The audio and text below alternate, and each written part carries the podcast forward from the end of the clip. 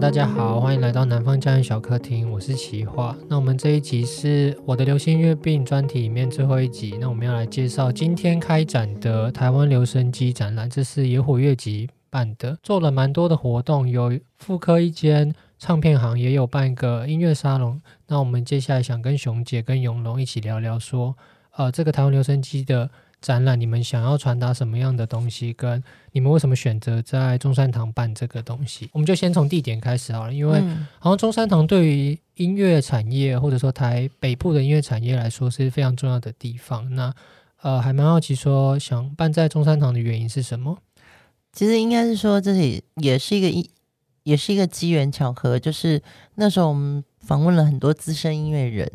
那么前几年呢，陆陆续续大概访问了两百位。那我们很多场景都是放在中山堂，呃，当然是这栋建筑本身就有呃一个历史，但是呢，嗯、其实，在访问的过程中，很多资深音乐人跟我说啊，我年轻的时候在这里唱过，嗯，那我很年轻的时候，我就在中山堂唱热门演唱会，或者是杨璇就会跟我们说，我第一场演唱会就在中山堂，一九七五年六月六号，那也是经过这些前辈的。就是对中山堂的一个投射，嗯，所以呃，也就觉得这个是一个有声音的建筑。但是大家对台北中山堂的认识都是它是一个历史建筑，并不知道说它其实它经历过很多活动，对对对，包含日治时代的曲盘会，第一次都是在中山堂办的，所以你会觉得说，哎，似乎需要去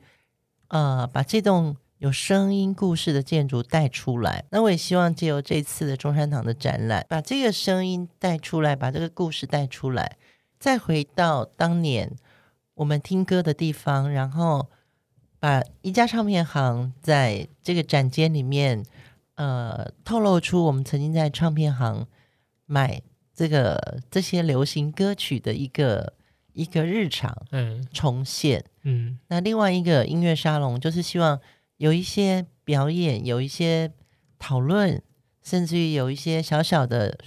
听歌会，我们就在那里去举办。因为我觉得这两个空间都是跟这栋建筑有关系，那也希望在这样的一个形态里面呢，把台湾流行音乐的声音记录下来。刚刚熊姐有谈到说，在这个沙龙里面会办一些活动跟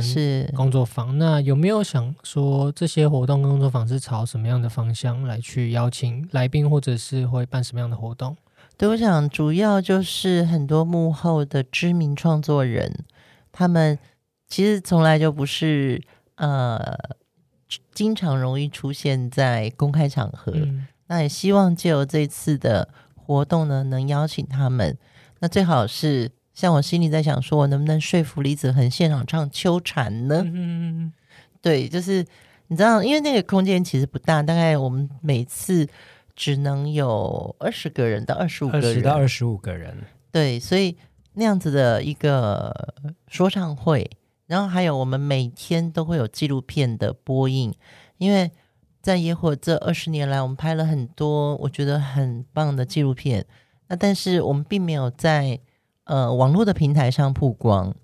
所以我们也会每天安排就是纪录片的播映，大家可以上野火乐集的脸书去看，就是我们的播映场次跟你想要看的那个活动，嗯，嗯，嗯，对，你想要看的播映的纪录片。OK，所以其他的活动就先暂时在这边卖一个关子。那我刚刚突然想到说，其实野火在二零二零年的十月还是九月的时候就开始办了一个线上的台湾留声。展览二零二一嘛，去年哦，对不起，我讲错，对，二零二一，对对对对对，去年的时候，然后呃，其实在这个展览里面，线上展览里面也办呃播放了非常多纪录片，然后也有。我记得永隆也有参与，好像直播介绍，那可不可以永隆谈一下？嗯嗯，这关于这个线上展哦，其实比较像是我们把这个实体展览在中山堂的，嗯、把它先用一个比较资讯型的跟爬书型的一些文史资料，先放在网络上面让大家知道。那刚才讲到台湾留声机选在中山堂这个历史建筑物啊。呃，我们还有一个副标题，这个展览台湾留声机叫做《西城行歌》嘛。嗯，那其实这个西城行歌，我们就以台北的西区作为一个主要的音乐的一个扩散地。其实，在中山堂的前后左右啊，都是音乐发生地。对、嗯、对，所以其实呃，我们所谓的台北西区、台北的西门町扩散出去啊，有很多很特别的音乐故事。例如说，台湾第一个呃唱片公司就在中山堂附近。嗯，对，那呃，日本呃日治时期的一些对于音乐的呃风格的引进，也在这个地方发生，甚至怎么样子去。串联到当时的台湾的创作人，在找场地要来发表自己的作品的时候，可能西本院寺也是一个地方，对。然后到后来后期的歌厅文化、秀场文化，嗯嗯然后唱片行的中华商场，其实西区是一个很重要的音乐的一个一个一个一个发生地。对，其中还有包括像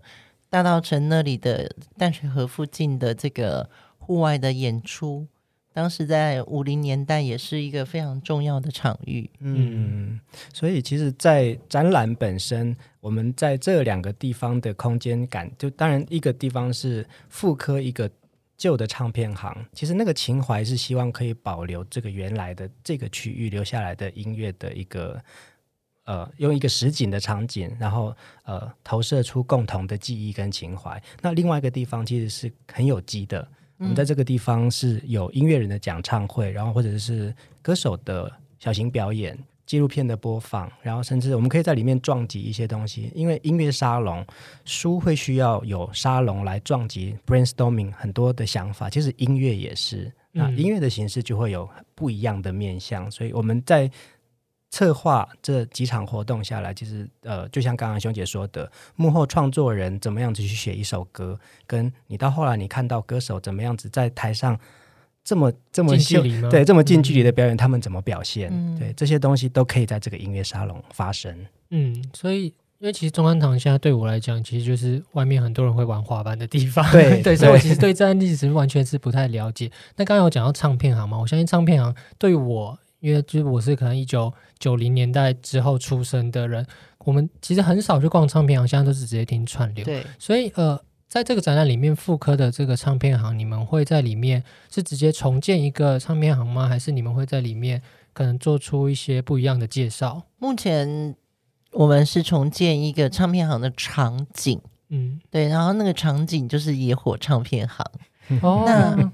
对，那它比较有趣的是，因为。我们大概像我们自己大概有六七千张 CD，嗯，对，那你现场其实你可以拿 CD 试听哦，就像以前很多人会在直接去唱片行听，对，因为呃，怎么讲，就是我这几年包含民歌四十的展览也是我策展哦，我觉得每一个展览都远远的很好看，远远的，那其实你很想看它里面的那那一页的那种。歌词本或是这个文字，嗯，但其实你不能拿起来听，因为它是展览，你只能用看的。但是这次中山堂的刚好展间的温度跟它空间不大，所以那时候我们就在想说，对，我们 CD 一定要让你试听，因为你现在手上一定没有这张 CD 了，嗯，对。可是当你想听的时候，我们现场提供你可以拿 CD 来，就是我们也会提供 CD 的 Walkman，让你拿起。耳机，你真的在回去那个音轨里面，嗯、而不是只有拿手机去听。我这边还可以补充一下，就是因为我也是实体年代产生，就是实体年代出生的小孩，在这边成长的，我也逛唱片行的。对，现在我也一样，滑一个手机就可以听到很多音乐。嗯、但我觉得在野火唱片行这里面的啊，要非常知道的是说，即使我们听音乐是听觉去感受的，但是。其实音乐是有触觉的，音乐是有嗅觉的，然后音乐是可以跟你的皮肤产生关系的。也许这一个实体，你翻到那个字文字，或者是你看到这个歌手在听，你听到歌手在唱的歌，跟你看到那个文字，它撞击给你的真的不只是听觉。而且我觉得很重要的一点就是说，其实一首歌里面它的文字基础跟它的歌词本很重要。所以当我们现在听串流的时候，你其实你看不到那些。嗯，举例来说，我昨天听看了那个庾澄庆的一张专辑，那张专辑我特别没注意到。那我昨天看到他那张专辑，他的封面是绑黑人的那种辫子头，然后呢，里面的内页呢，当然它里面很多文字，就说，因为大家都知道庾澄庆叫哈林嘛，他叫哈林的原因是因为他很欣赏美国黑人的爵士音乐。可是他那张专辑的文字，他就写的很多，他为什么那么崇仰这个这个文化？所以你一定要去看专辑的内页，嗯、那还有他的照片。所以它里面还有一组照片，真的非常丑。它多丑呢？他把自己完全素颜的弄成像美国的嬉皮。可是你真的要去看内页歌词页，你才看到说，原来哈林你那么搞怪。嗯，对。我们现在可能在网络上看到的都是一张绝美的这个一张好看的照片。可是你看到那个 CD 的内页，你就可以知道说，原来他还是那么疯狂。然后还有他在录音室戴着那种大黑眼镜。然后很焦框，很很真实的他。那只要一个创作歌手，他愿意，就是他也愿意扮扮丑，他也愿意去向往那个文化，去模仿他可以做出来的样子。我觉得你看到那个东西，那才是真的有触感的。嗯，对。当你在听他的歌的时候，你才会觉得说，你真的是一个疯子。嗯嗯嗯，对我。刚才在讲说唱片行可以听音乐，我其实就想到周杰伦那个电影《不能说的秘密》里面，其实他就在。唱片行里面听了很多歌，那志华刚好是那个年代的人，有想要补充吗？我们那个是我是经历过那个卡带的年代，然后慢慢慢慢到 CD，然后到到现在的串流。然后刚刚熊姐说的很好，就是说其实就跟我们做出版的一样，其实所谓的纸本书、实体书跟电子书，嗯、就是你有没有那个触感，有没有那个感觉？那我可能无法想象，就是现在年轻人大量都阅阅读数位嘛，嗯，那。他的那个触感是不是想要像我们这种比较是这个年代的？我们再怎么样，还是会回归到有一个触感，有个感觉。那我觉得音乐产品包装，刚刚熊姐提到，就是说，其实它其实是整个包装是一个，不只是声音，它包括它整个这个专辑的概念等等，它其实就集中浓缩在那个可以触摸到的那个实体唱片。嗯，对，所以其实这个东西是反而是可能串串流平台上面，它可能。呃，它有小小的介绍等等，可它没有办法装这么多东西，嗯，所以其实就整个呃，应该是说，如果是是一个艺术表现的话，我觉得它的是呃，应该是实体来讲，应该是比较完整的。对，就是包含我们现在眼前有这个野火的专辑哦，嗯，你都可以发觉到说，其实我们旁边就是用表背的布，然后它就是一个表针的一个一个一个美术作品，那么。呃，所有的专辑其实它都有它自己的特色。那比如说，呃，这个地方，呃，侧边我们就是烫金的，对，你可以从它的触感里面感受到这个这张专辑的诚意。那其实我也是从，其实我也是从，呃，每一张专辑里面，我希望把这个诚意如实的呈现在看展览的这些好朋友。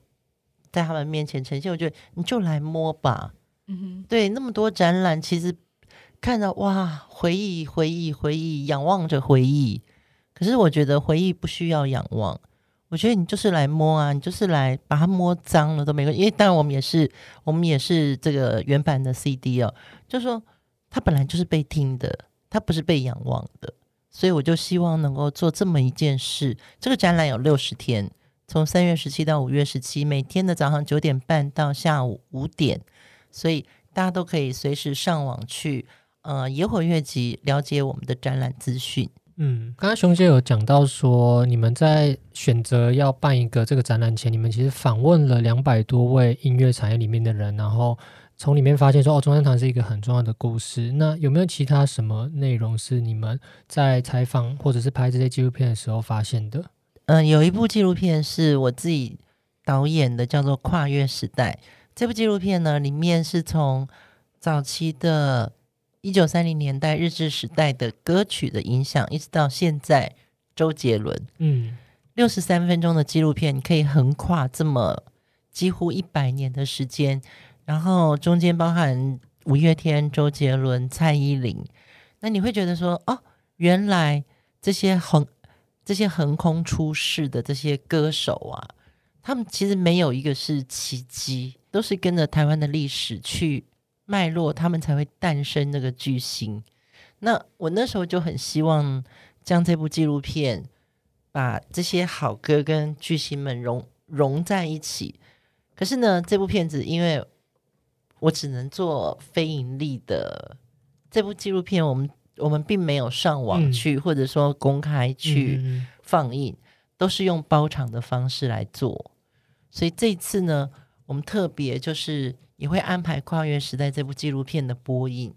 那希望大家可能在戏院里面你没有看到，或者说是某个特映会你没有去，可是这次在呃台湾留声机里面，我们就会放映这部纪录片。其实，在野火月集的这么多张专辑里面呢、呃，除了音乐本身，其实我们有很多张专辑里面，其实有一些纪录片。就在呃附着在这个这位创作人身上，例如说李双泽有一个侯继然拍的纪录片，那呃一直做到后来的呃派娜娜、卢静子，其实都有一个纪录片在讲这个音乐人物的故事。所以其实我们在听歌的时候啊，也会很希望透过一些影像的手法，让这些人的故事被看见，不止被听见。嗯、所以在台湾留声机里面的这个音乐沙龙里面，我们也希望可以透过。视觉的感受啊，就是纪录片是一件事情，可是视觉的感受可以让你更对于这个音乐人物是有更大的想象力的。嗯，对，而且在野火的专辑里面，我们如果有纪录片的话，其实大家未必在网上会看得到，因为有些东西我觉得就是要在一个私密空间里面，你跟我之间彼此那个隐形的默契，嗯、我们去看的时候，我们会有同样的感受。所以这次台湾留声机也会有这样的音乐沙龙的一个电影放映，就觉得说，嗯，是可以再多讲一些这些故事，然后让你更了解我们心中的这位创作人，他真正带给我们的影响。OK，那我们非常期待今天开展第一天的台湾留声机展览。那这个展览是三月十七到五月十七，总共六十天，然后地点在中山堂。那如果有任何资讯想要了解的话，都可以在野火乐集的 Facebook 上面看到。嗯，那我们今天这集就到这边，谢谢大家，谢谢。谢谢。